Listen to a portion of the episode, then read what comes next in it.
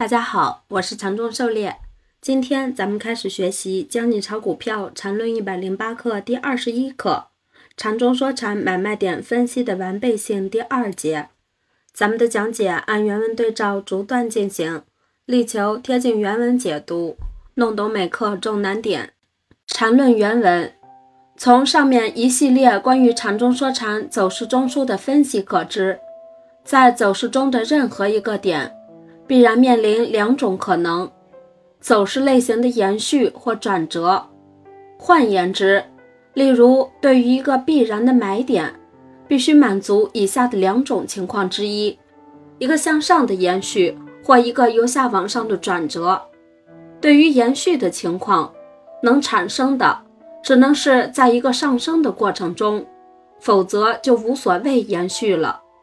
对于上升的延续中产生的买点。必然有一个中枢在前面存在着。对于转折，被转折的前一段走势类型只能是下跌与盘整，而无论是下跌还是盘整，买点之前都必然有一个走势中枢存在。归纳上述，无论前面的走势是什么情况，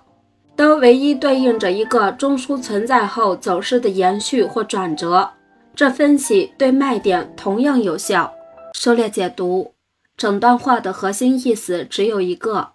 就是所有的买卖点都可以找到一个可以参照的中枢来定位。中枢是缠论分析的核心，也是这个意思。这个中枢就是买卖点的参照物，就像是夜空中的北斗星，有了它便有了方向而不迷失。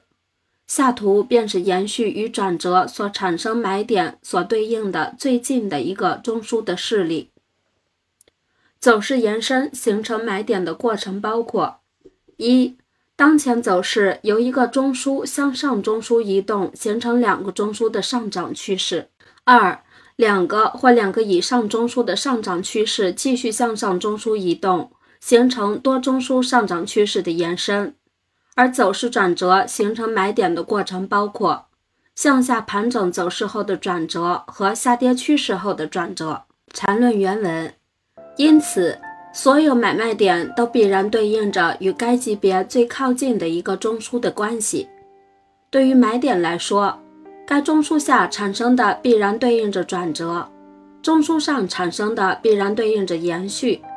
而中枢有三种情况：延续。扩张与新生，如果是中枢延续，那么在中枢上是不可能有买点的，因为中枢延续必然要求所有中枢上的走势都必然转折向下，在这时候只可能有卖点。而中枢扩张或新生，在中枢之上都会存在买点，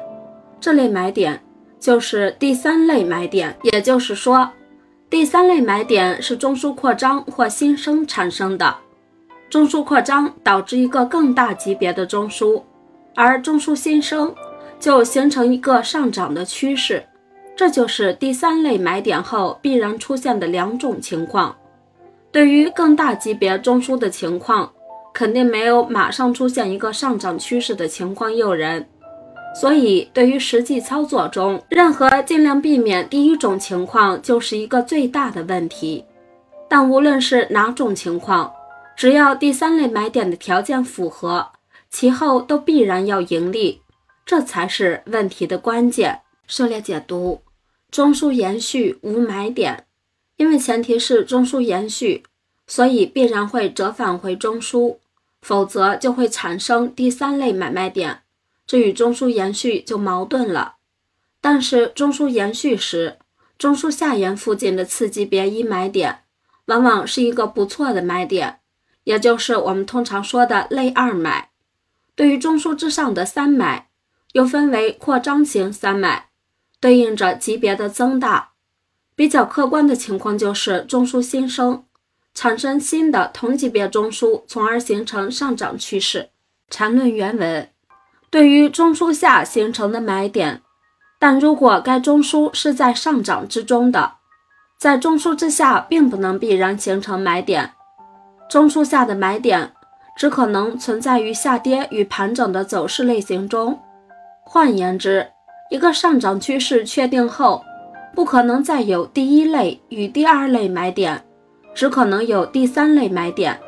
狩猎解读：在上涨成趋势后，也就是两个向上中枢后，不可能再出现第一、二类买点了，只能是第三类买点，因为第一类买点是在下跌趋势背驰后产生的，二买则是一买后一个次级别回调形成的，因此。一二买不可能出现在上涨趋势形成后。缠论原文：对于盘整的情况，其中枢的扩张与新生都不能必然保证该买点出现后能产生向上的转折，因为其扩张与新生完全可以是向下发展的。而对于中枢延续的情况，中枢形成后随时都可以打破而结束延续。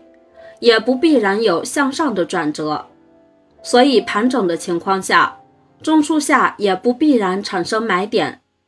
因此，只有在下跌确立后的中枢下方才可能出现买点，这就是第一类买点。狩猎解读：对于盘整，无论是扩张还是新生或者延续，都不必然产生向上的转折，因此不存在缠论买点。在中枢之下形成的买点，只可能是下跌之后形成的第一、二类买点。